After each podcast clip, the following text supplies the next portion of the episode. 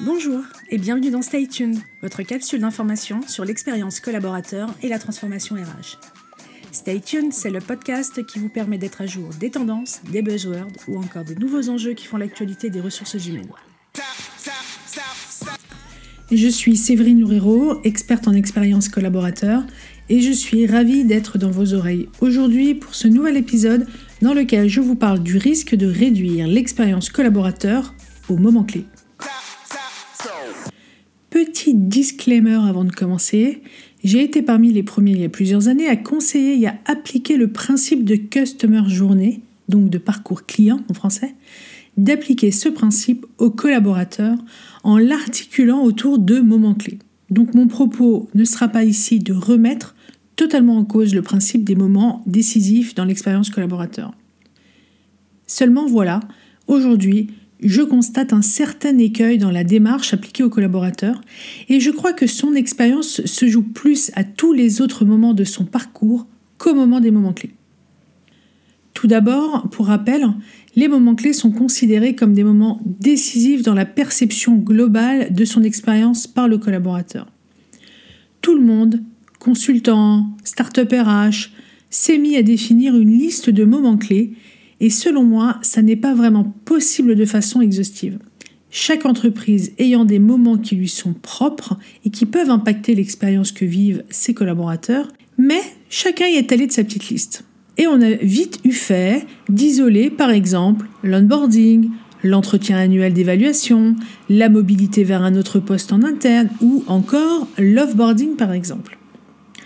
Devant toute cette agitation, j'ai commencé à me demander si cette notion de moment clé pour laquelle j'avais tant œuvré n'était pas en fait en train de restreindre la réflexion globale à mener sur l'expérience collaborateur. Est-ce qu'en se focalisant quasi exclusivement sur ces moments, et souvent sur les plus évidents d'ailleurs, comme l'onboarding, est-ce que l'entreprise ne considérait pas que le job était fini, alors que pour améliorer l'expérience que vivent les collaborateurs, il faut considérer leur parcours sous un angle global et sous un angle plus large. Est-ce qu'en se focalisant sur ces moments clés, on n'était pas en train de s'empêcher de faire ça?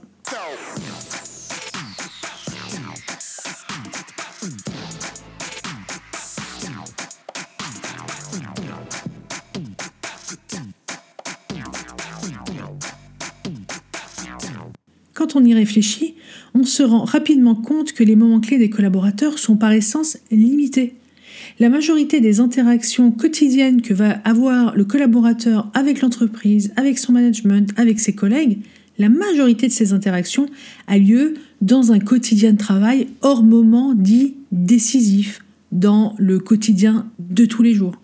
Un quotidien qui est donc constitué d'une multitude de micro-moments qui sont en réalité bien plus nombreux que les moments clés.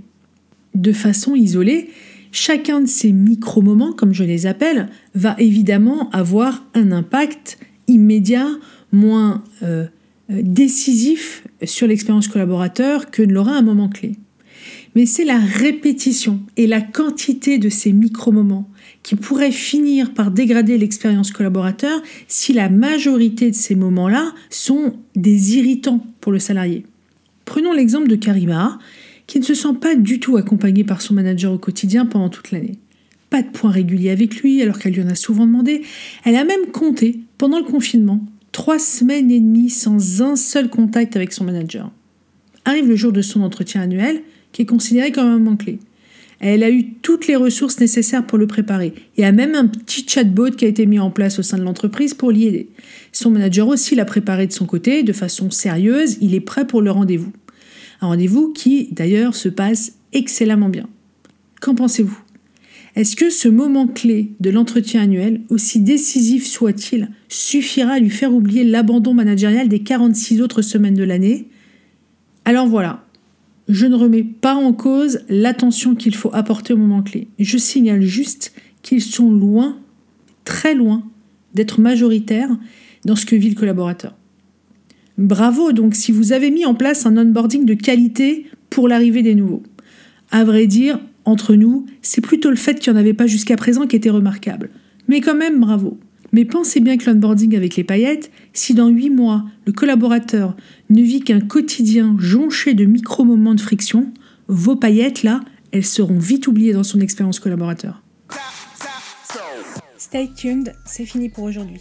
Si l'épisode vous a plu, il plaira aussi sans doute à vos collègues et à votre réseau, à qui vous devriez donc le partager. L'autre moyen d'exprimer que le podcast vous plaît, c'est de le noter dans l'application en lui mettant un maximum d'étoiles. Merci d'avance. Aussi, n'hésitez pas à m'indiquer dans les commentaires le sujet que vous souhaiteriez que je décrypte dans un prochain épisode. Stay tuned revient dans deux semaines. D'ici là, restez à jour en suivant la presse review tous les vendredis sur mon compte LinkedIn ou sur mon site pointdecontact.fr. À bientôt!